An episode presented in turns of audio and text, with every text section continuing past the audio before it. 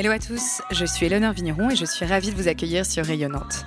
Dans ce podcast, je pars à la rencontre de personnalités inspirantes qui rythment l'actualité ou l'innovation à Nantes et dans la région. Ensemble, nous discutons de leur parcours de vie, de l'origine de leurs projets et de leur vision de l'entrepreneuriat nantais.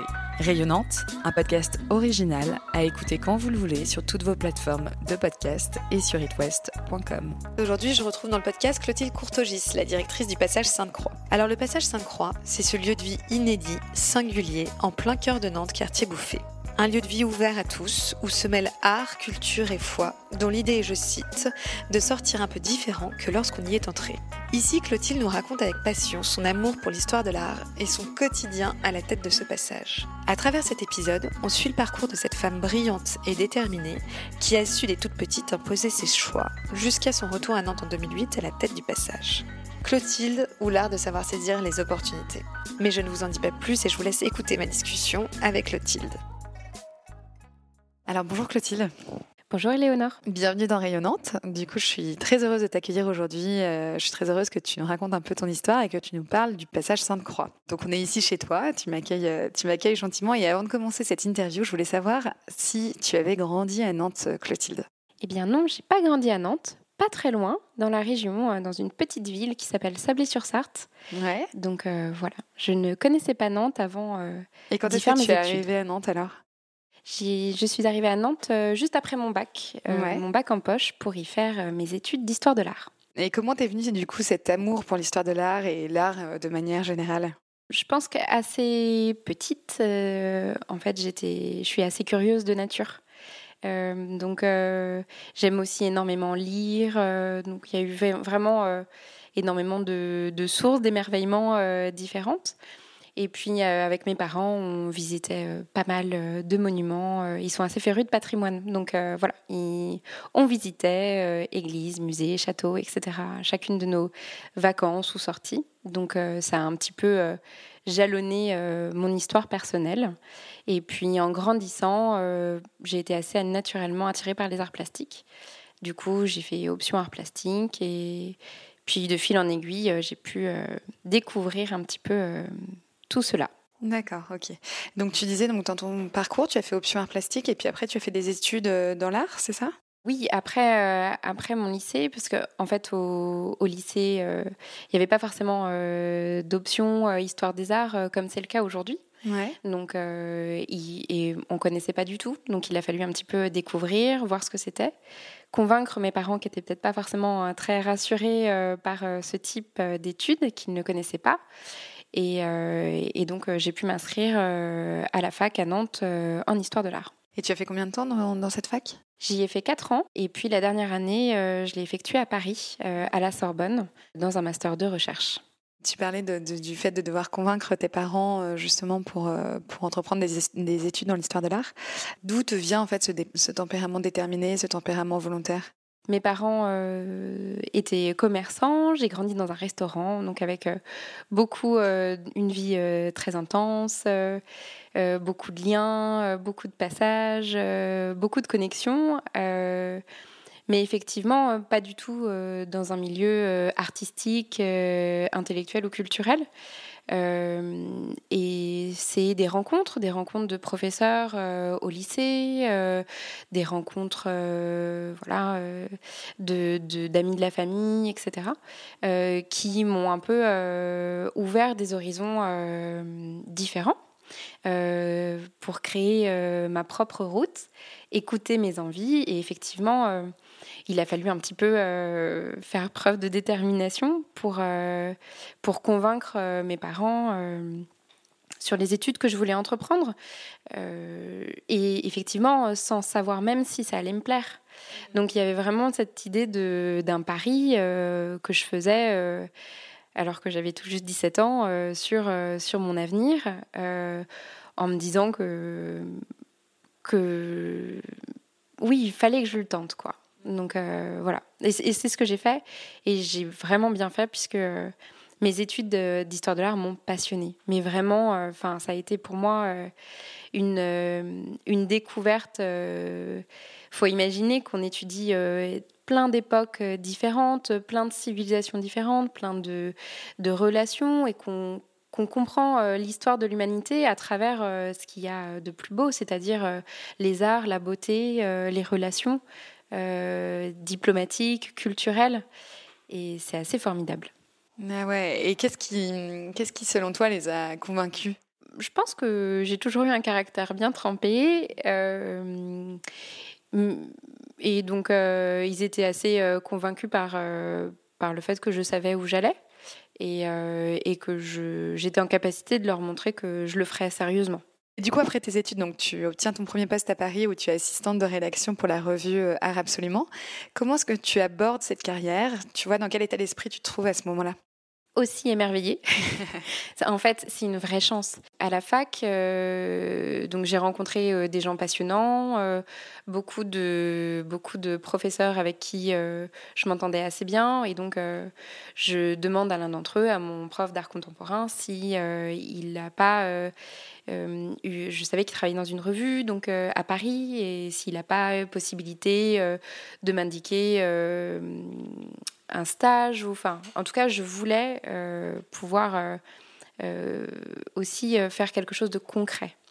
quelque chose, je savais pas quel métier je voulais faire, mais en tout cas, avoir des expériences concrètes. Et je me suis un peu, je suis allée vers des personnes que je connaissais, que je voyais au quotidien, donc mes professeurs.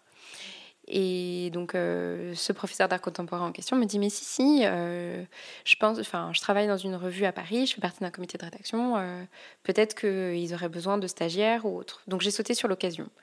Et Paris, ça a été vraiment. Enfin, moi, je savais que je voulais absolument passer par Paris. Pour moi, c'était vraiment la ville lumière, les musées la culture, euh, une autonomie aussi euh, très grande. Enfin, c'était euh, c'était une formidable aventure, un formidable terrain de jeu.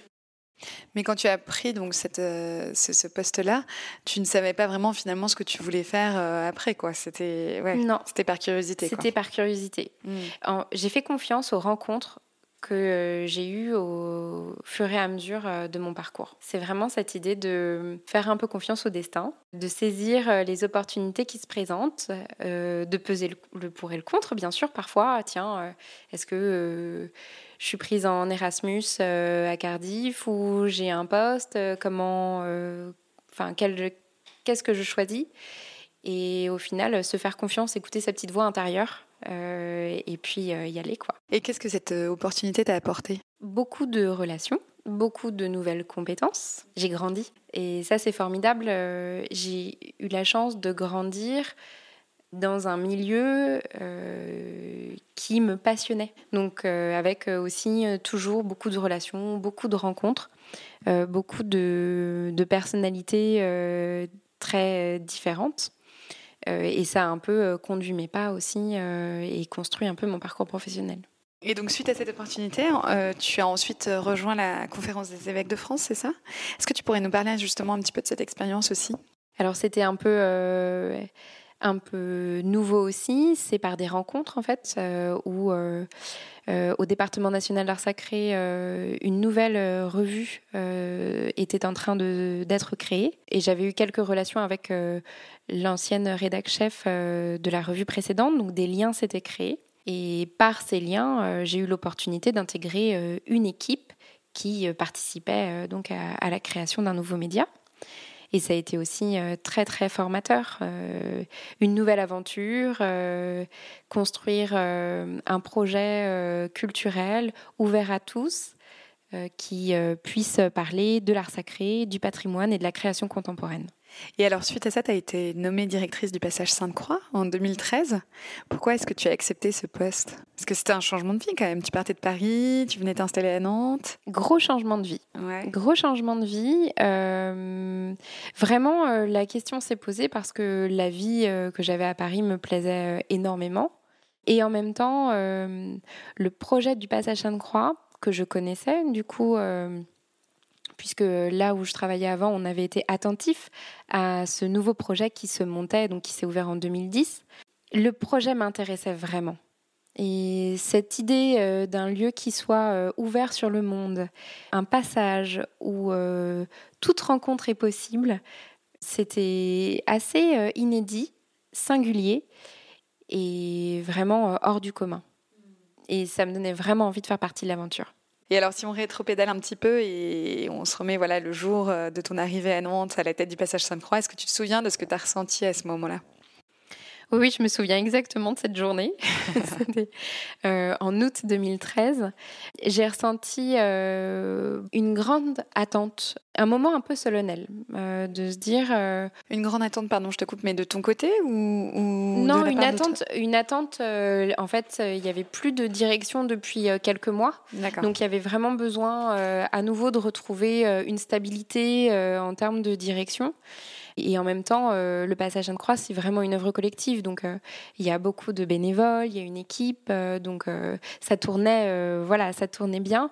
Mais il y avait vraiment une attente d'une nouvelle direction qui puisse un peu donner le rythme, donner un nouveau tempo. Euh, et, j'ai ressenti ça. Donc c'était très chouette parce que euh, je me sentais euh, très, je me sentais attendue et accueillie. Et ça c'est les meilleures les meilleures conditions pour arriver. Pas trop de pression quand même du coup sur tes sur tes épaules? Un petit peu de pression parce que quand on n'a pas encore 30 ans, ouais, voilà, dire. Tu vois, est-ce que c'est dur justement de s'imposer dans cet univers quand on est jeune, quand on est une femme? Disons que je me suis pas forcément posé les questions de cette manière-là. Mm. j'ai plutôt tendance à, à y aller mm. de manière assez euh, naturelle. Alors, tu as écrit Depuis huit ans, je dirige le passage Sainte-Croix à Nantes. Cette aventure extraordinaire ancrée dans la ville me permet de mettre en œuvre des projets variés, conçus in situ et en partenariat avec d'autres structures culturelles du territoire. Est-ce que tu pourrais nous décrire un peu la mission qu'on t'a donnée lorsque tu as pris ce poste? Qu'on comprenne un peu ton quotidien. Euh, la mission principale, c'était de garder l'esprit du passage, qui est vraiment un esprit de dialogue et d'ouverture. Donc, euh, c'était de respecter ce projet initié par le diocèse de Nantes en ayant à cœur euh, d'être un lieu ouvert à tous, qui soit un lieu de culture, où chaque personne puisse se sentir accueillie, entendue, écoutée et où on place euh, les questions un petit peu euh, fondamentales humaines, qui sont des grandes questions que chacun peut se poser, euh, d'où qu'on soit, voilà, quelle que soit notre vie ou nos attentes ou nos aspirations. eh bien, on peut se demander un petit peu ce qu'on fait là, tout simplement, ce qui, qui nous attend, euh, voilà, comment, comment on imagine euh, un peu euh, la vie, vivre en société, faire société. Et donc toutes ces questions, en fait, elles forment une sorte de, de grande... de, grandes, de grands livres, entre guillemets, dans lequel s'inscrit l'histoire du passage Sainte-Croix et qui forme une sorte de d'assises un peu scientifiques et à travers, euh, à travers ces questionnements, on va euh, du coup euh, privilégier telle ou telle thématique qui va nous permettre de construire une programmation culturelle. Ok, et donc du coup, plus concrètement, ton quotidien, il ressemble à quoi alors? Il ressemble à beaucoup de liens beaucoup de relations, beaucoup de rencontres, euh, des rencontres avec des artistes, des rencontres avec des partenaires, des rencontres avec des intervenants pour construire la programmation culturelle, pour faire ce que les gens vont voir ou entendre ou des événements auxquels ils vont participer. Ça, c'est un petit peu le, quotidien. C'est aussi de pouvoir ouvrir le lieu, tout simplement, accueillir le public euh, dans de bonnes conditions, faire que euh, tous les bénévoles et les salariés du passage eh bien, se sentent bien, heureux de venir euh, rendre cette mission euh, au passage Sainte-Croix ou venir travailler tout simplement donc dans une, dans une ambiance qui respecte vraiment chacune et chacun. Hmm. ouais, un vrai rôle de, chef d'orchestre, quoi. Et qu'est-ce qui te plaît, toi, dans, cette, dans, ce, dans ce job qui a l'air très intéressant? C'est un quotidien euh, rempli de surprises, euh, où effectivement euh, ma curiosité, qui ne m'a pas lâchée depuis l'enfance, est vraiment utile, puisque l'idée c'est vraiment d'aller, de toujours être un peu à l'affût, au courant en fait de ce qui peut des bruits du monde en fait. Voilà, de cette idée d'être attentif vraiment à ce qui se passe dans nos sociétés et hum, de pouvoir ensuite traduire ces questionnements sous une sous une programmation culturelle. Donc ce qui me plaît, c'est vraiment cette idée d'être toujours en marche, toujours en mouvement d'un point de vue intellectuel, et puis que c'est tout sauf la routine. Et, tu vois, tout à l'heure on parlait du fait d'avoir pris ton poste assez jeune. Est-ce qu'il y a eu des mentors, des guides qui ont pu t'aider à des moments de doute, de questionnement, euh, tu vois, ou même euh, tout simplement t'éclairer dans ton quotidien? En fait, j'ai eu la chance de faire de belles rencontres euh, tout, au long de, tout au long de mon parcours qui m'ont permis euh, de parfois euh, discerner ou d'échanger tout simplement. Euh, et j'en ai encore, j'ai la chance d'échanger avec des personnes dont la vie est précieuse pour moi. Et ça, c'est très important. Ça permet de toujours prendre du recul et et pouvoir, et pouvoir prendre de la hauteur par rapport à, à un quotidien qui est, qui est bien rythmé, euh, où il se passe toujours plein de choses. Donc, euh, beaucoup, beaucoup d'échanges euh, qui, qui, me nourrissent au quotidien. D'accord. Bon, on va s'intéresser un petit peu plus au passage Saint-Croix. Déjà, raconte-nous l'histoire de ce passage. Tu, tu parlais rapidement de, de sa création. voilà, j'aimerais bien que tu nous racontes un peu toute cette histoire. C'est une histoire un petit peu hors du commun, comme je le disais tout à l'heure. Euh, le passage, il est ouvert au public en novembre 2010, donc il a 11 euh, ans. Et ce lieu, euh, c'est un ancien prieuré bénédictin qui date de la fin du XIe siècle. Donc on est dans un lieu de patrimoine qui a été entièrement restauré. Et donc lorsqu'on le traverse, on traverse une histoire très ancienne et en même temps on peut y voir des matériaux contemporains qui sont liés à sa restauration avec euh, donc euh, du béton ciré euh, au sol, des poteaux en métal, mais qui respectent vraiment l'intégrité du bâtiment. Souvent, le public qui entre pour la première fois au passage est assez conquis par la restauration et lève les yeux vers la verrière, qui est donc l'élément un peu iconique du passage. C'est ce patio donc couvert par cette verrière qui culmine à 8 mètres de hauteur d'où on peut voir euh, le clocher, l'église Sainte-Croix, le chevet, l'église Sainte-Croix. Euh, mais euh, aussi le ciel, le ciel changeant, les nuages, les étoiles le soir quand on peut les, quand on peut les apercevoir. Donc ce passage, c'est déjà physiquement un lieu très particulier dans la ville. Nantes est aussi une ville de passage. Donc c'est vraiment euh, une habitude euh, un peu nantaise que de faire des, des, pas de côté, que de prendre des chemins de traverse pour aller d'un endroit à un autre. Et ce passage, c'est aussi euh, un espace de, de calme, de quiétude. Il faut imaginer que vous êtes en plein cœur du Bouffet, il y a des restaurants tout autour, il y a des magasins, il y a des bouquinistes qui sont place Sainte-Croix. Et là, vous prenez euh, le long de l'église euh, le jardin, où euh, vous entrez dans le passage et vous êtes totalement un petit peu coupé du monde, tout en étant vraiment au cœur du monde. C'est ce, ce dedans-dehors qui est aussi matérialisé par ces grandes baies qui donnent sur la rue de la Baclerie, qui font un peu un intérieur-extérieur qui fait un petit peu la magie du lieu.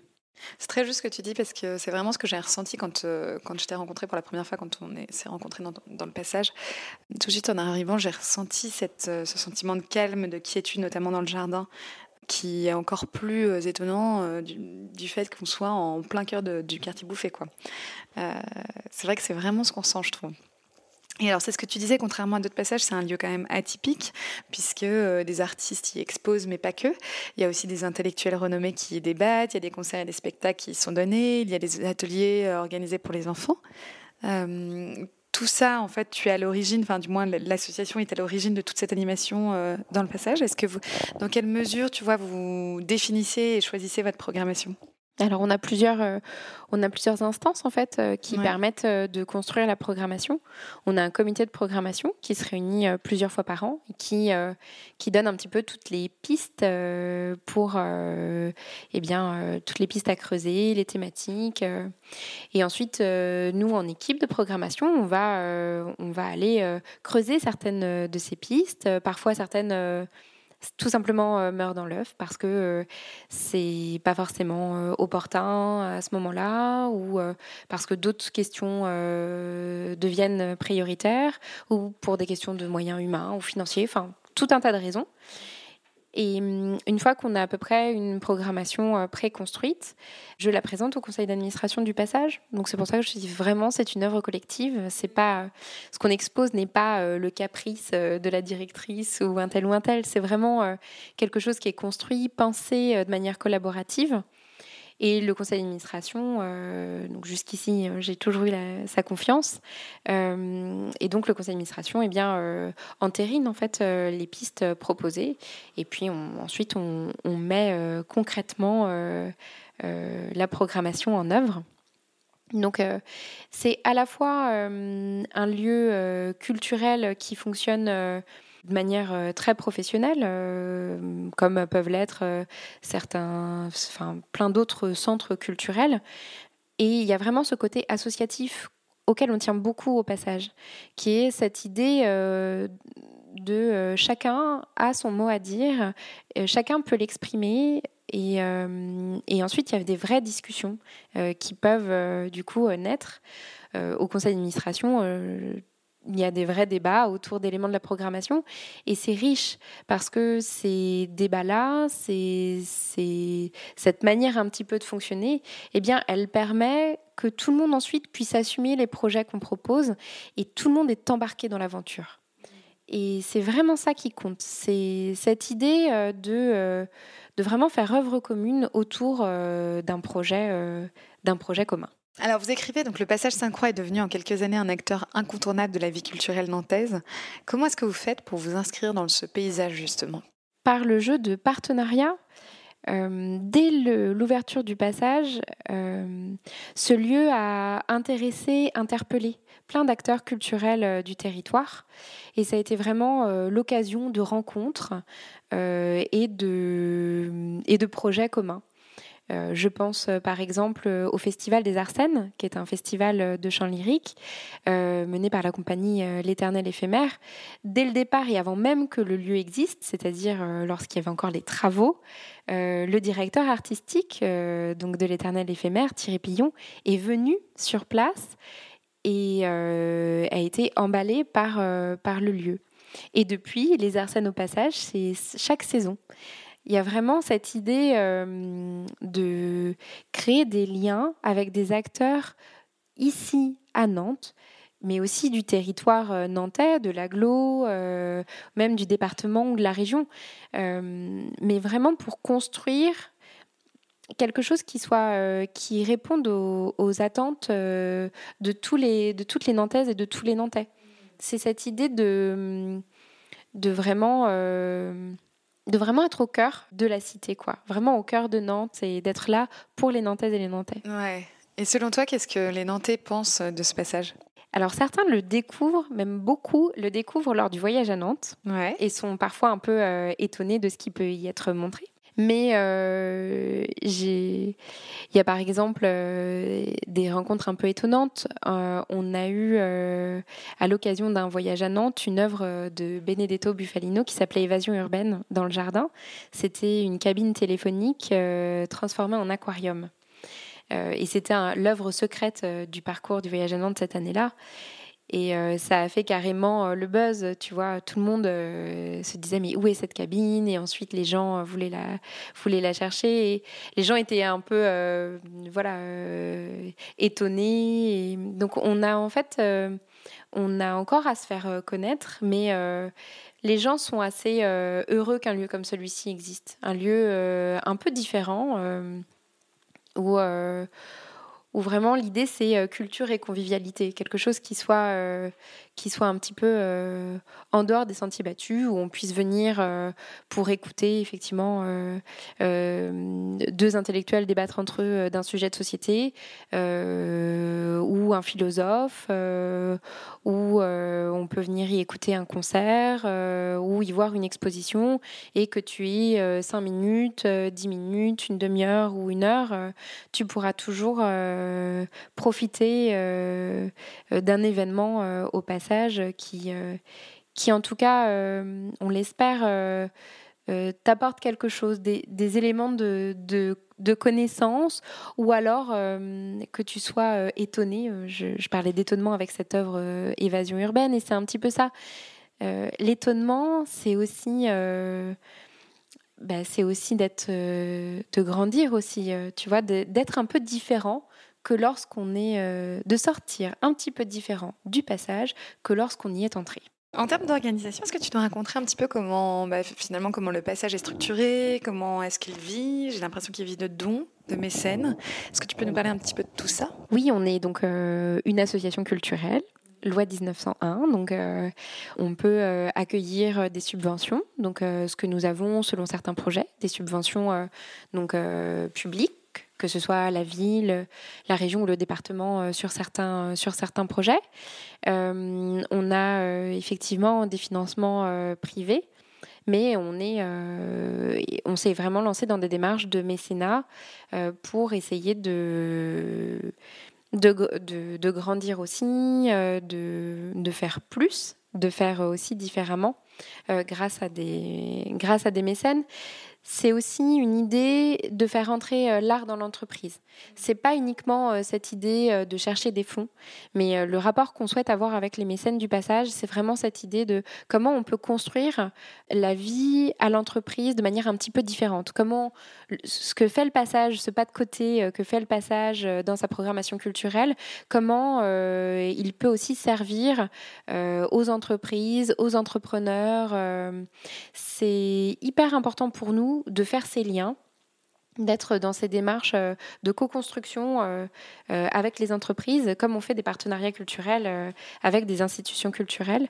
C'est vraiment cette idée de, co-construire avec des, des, entreprises un accompagnement qui soit centré autour de l'art dans l'entreprise, par exemple, ou des questions sociétales qui peuvent toucher euh, les salariés euh, voilà, de, n'importe quelle, de n'importe quelle structure. Vous êtes combien de, personnes? On est cinq salariés et une soixantaine de bénévoles actifs. Ah Donc euh, vraiment qui œuvrent très régulièrement pour le passage et dans plein de domaines. Ça peut être l'accueil du public, euh, ça peut être, euh, ça peut être euh, la, la, trésorerie, ça peut être la programmation, l'administration, le montage d'exposition, le démontage. voilà, c'est sans fin. Et pour qu'on se rende compte, par exemple, tu parlais tout à l'heure de présenter des projets à ton conseil d'administration. Vous êtes combien dans le conseil d'administration et de quel profil est composé ce conseil? Il y a 20 personnes dans le conseil d'administration. Donc c'est un grand, mmh, grand, un conseil, grand conseil euh, avec des profils euh, très différents, des personnes euh, qui euh, sont donc euh, qui œuvrent au passage parce que c'est vraiment le côté lieu culturel qui les intéresse, d'autres personnes qui sont plutôt sur la partie plus associative. donc c'est effectivement très riche et très varié avec des anciens, on a des personnes qui travaillent, on a des jeunes retraités. Euh, voilà, donc euh, plein de profils différents. Super. Et alors j'ai des questions très pratiques. Euh, je voulais savoir quand est-ce qu'il a ouvert ce lieu, puisque j'imagine qu'il n'est pas ouvert tous les jours de la semaine. Non, et tu as raison. il est ouvert du mardi au samedi de midi à 18h30. D'accord. Oui, donc intéressant, il n'est pas ouvert le dimanche. Il n'est pas ouvert le dimanche. et pas le lundi. Et pas le lundi. On aimerait bien l'ouvrir le dimanche, mais on n'a pas assez de bénévoles pour le moment pour ça. mais ça, ça fait vraiment partie de nos projets parce qu'on aimerait euh, qu'il y ait plus de familles qui viennent aussi. Tu vois, et les familles, elles aiment bien sortir le dimanche. Donc, euh, ça fait partie des projets. Voilà. Et autre question pratique, où est-ce qu'on peut retrouver tout le détail de votre programmation? Sur notre site internet, c'est vraiment euh, voilà, tout est à jour. Donc c'est, je donne l'adresse, c'est c'est passagesainte-croix.fr. Voilà. Voilà. Top. Bon bah pour, Comme pour trouver tout ça là-dessus. Euh, voilà, exactement. Tu, c'est vraiment le lieu où, euh, où tout retrouver. Et hum, donc tu parlais justement de projets. qu'est-ce qu'on peut vous souhaiter dans les prochaines années? Écoute, euh, de continuer à être un lieu euh, où l'échange et le dialogue sont vraiment euh, au cœur du projet. On va accueillir une belle exposition qui s'appelle Les Arts de l'Islam, un passé pour un présent, qui ouvrira, qui ouvre au mois de novembre et qui aura lieu jusqu'au 19 mars 2022.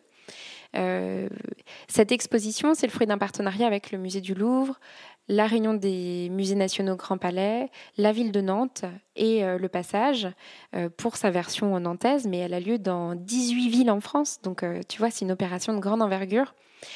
Et cette idée de faire partie euh, euh, d'un grand dispositif qui, euh, qui permet de découvrir ces arts de l'islam qui sont parfois un peu mal connus ou en tout cas pas connus à la hauteur de leur grande richesse et de leur grande diversité, c'est très enthousiasmant pour, euh, pour nous.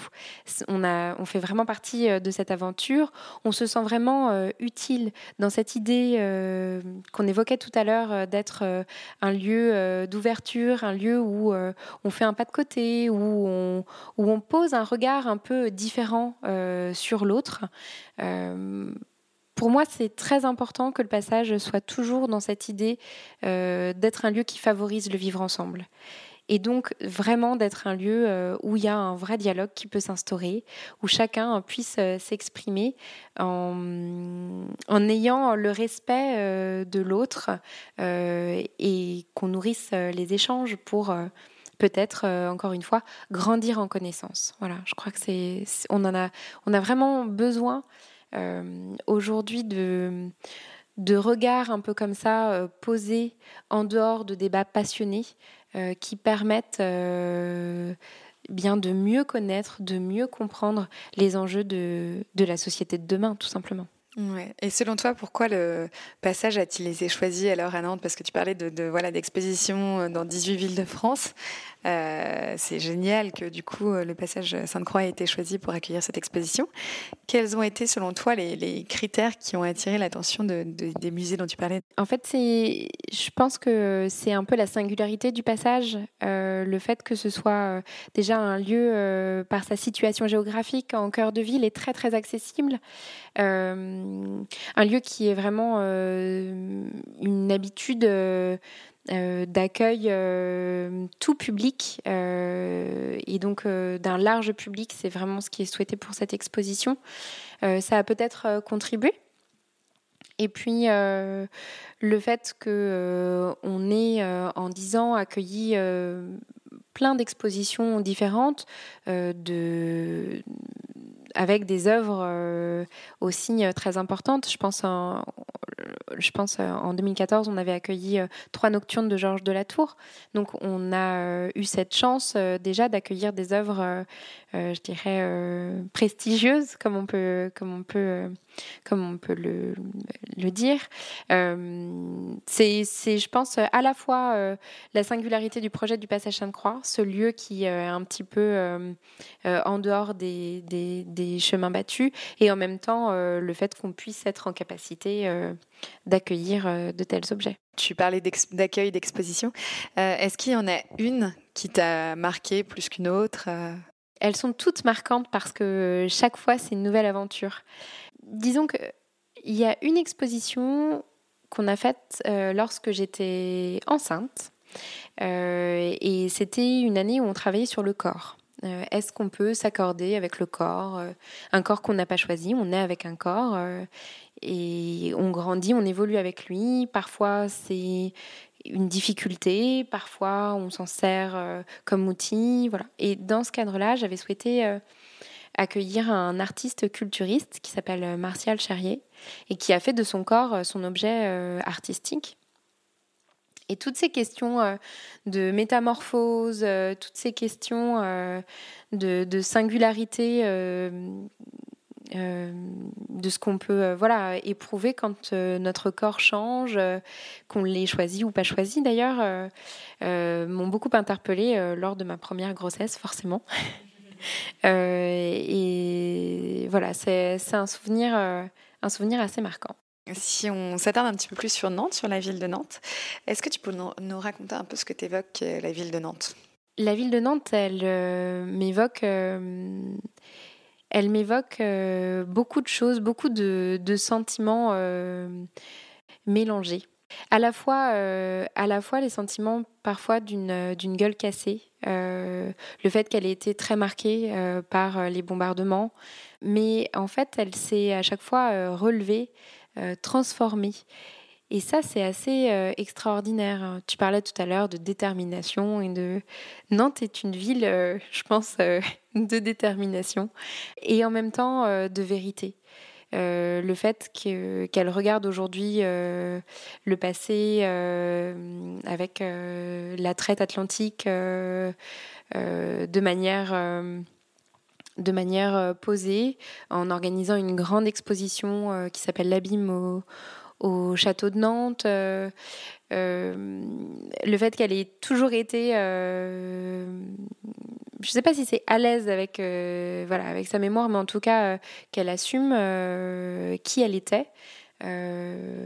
c'est, je pense, quelque chose qui, enfin, c'est, je pense, quelque chose qui lui donne beaucoup de valeur, en tout cas. Euh, et puis, on se rend compte à Nantes qu'il y a un tissu euh, d'associations, de personnes, de personnalités qui sont tellement passionnées par leur ville et par leur territoire qu'en fait, euh, ils donnent simplement envie de, bah de, de, partager l'aventure avec eux et de faire des choses avec eux. Quoi. Donc Nantes est aimée. C'est une ville aimée par ceux, qui la, par ceux qui y habitent. Et ça se ressent, je trouve. Et qu'est-ce que tu aimes faire à Nantes? Beaucoup de sorties en famille, forcément. Beaucoup de sorties euh, avec euh, surtout après les deux années qu'on a qu'on vient de vivre en fait euh, c'est de, de, retrouver en fait de retrouver les gens avec qui on aime passer du temps et en même temps les nouvelles rencontres enfin c'est moi, j'aime énormément euh, rencontrer euh, de nouvelles personnes, entendre de nouvelles histoires, euh, de nouvelles expériences. je trouve ça, je trouve ça passionnant. et donc, c'est quand j'ai du temps, je prends le temps de regarder les gens, de les écouter, de les entendre, voilà, d'essayer, d'essayer encore une fois de, de, capter un petit peu ce qui se, ce qui se passe dans l'air et voilà, d'être, d'être à l'écoute des autres, quoi. Et est-ce que tu as des adresses fétiches que tu souhaiterais euh, nous partager? Ça peut être des adresses de resto, de bar, de boutique.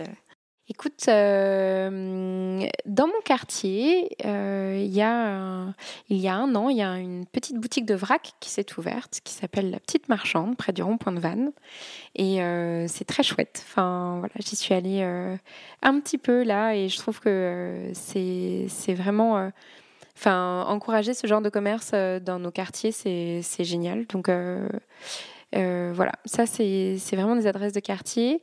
et puis on a fait, on a on fait, à faire un petit resto il y a pas longtemps, Bonbourg qui est près de la place Viarme, et ça a été une super expérience. ouais, vraiment. Et à la fois humaine, c'était vraiment adorable et, et c'était excellent. Donc voilà. Et puis près du passage, euh, j'ai mes petites adresses euh, fétiches, euh, comme sous les étoiles exactement. Qui je crois qu'ils se sont montés à peu près au moment où moi j'arrivais, enfin je revenais à Nantes et j'y vais très régulièrement pour tout ce qui est petits cadeaux, etc. voilà, j'adore. Trop bien. Et est-ce que j'ai une dernière question pour toi Quel est l'événement culturel à ne pas rater à Nantes cette année selon toi? C'est difficile. Un événement. Ce serait difficile de, tout citer. J'ai cité vraiment l'exposition L'Abîme au, musée du château de Nantes, qui, euh, je pense, est vraiment euh, importante euh, pour, et pour toutes les, Nantaises et les Nantais. Donc voilà, foncez-y. et puis, il y a le festival Trajectoire qui a lieu au mois de janvier, porté par le Centre chorégraphique national de Nantes, qui est vraiment pendant deux semaines un moment extraordinaire et très enthousiasmant de rencontres euh, avec euh, la danse contemporaine euh, et pas que. Donc voilà, j'en dis juste deux, mais je pourrais en citer, en citer plein d'autres. en tout cas, c'est hyper important que les gens sortent à nouveau. On, en parle beaucoup entre nous en tant que directeur de salle ou, de lieu.